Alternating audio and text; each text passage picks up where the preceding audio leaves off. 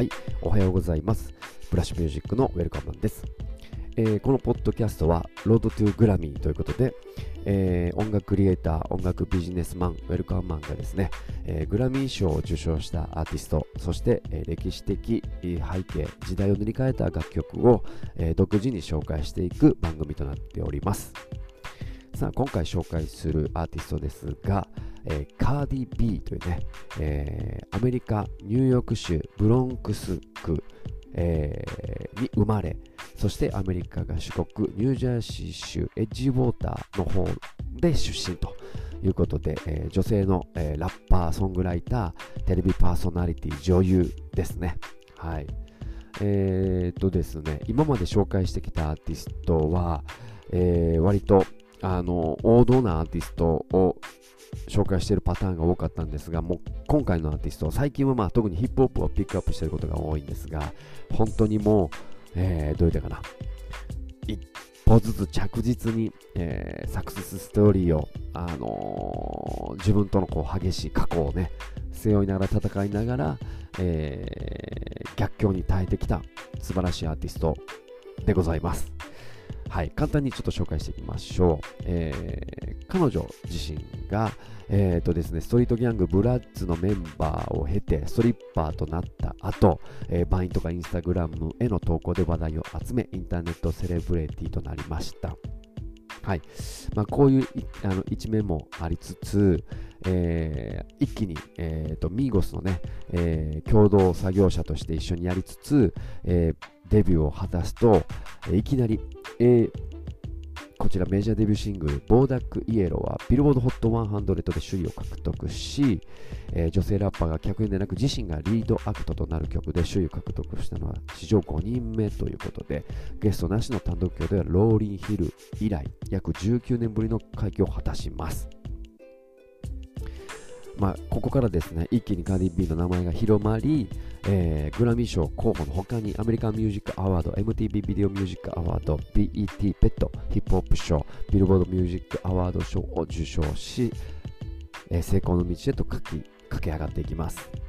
ただ、ここに至るまで、えー、非常に長いストーリーが彼女もあり、えー、こうラッパーとして、ね、成功するまでの、えー、サクセスストーリー、痛快サクセスストーリーを少し、え紹介していきたいと思います。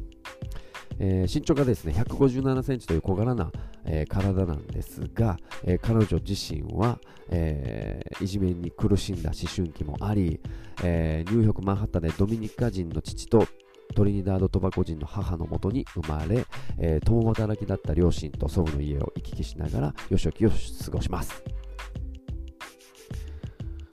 えー、そんなですね、ブロンクスにあるラテン系移民が多く暮らす地区、ハイブリッジに引っ越した彼女は、転校生の学校で舐め舐められてはいけないということで、奇抜なファッションをしながら自己アピールをすると。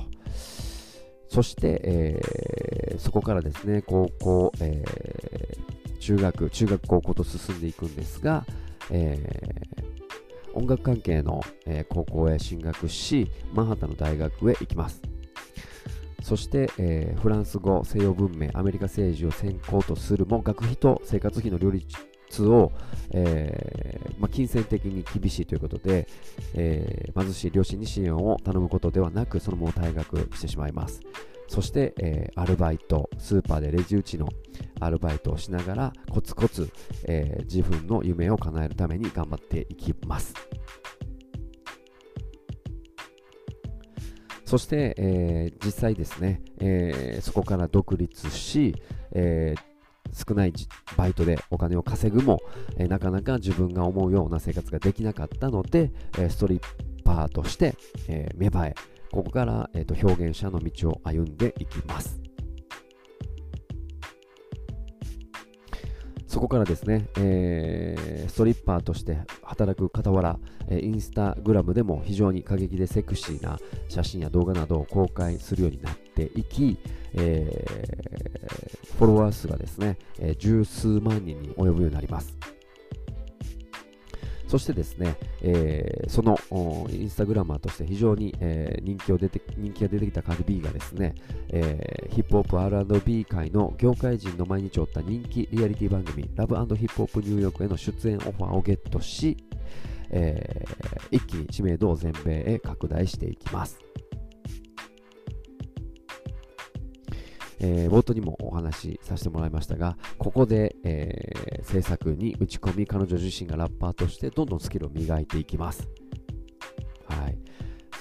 そして、えー、メジャーシングル、先ほども言いました、アブダックイエローをリリースし、一気に、え、彼女が人気になっていくと。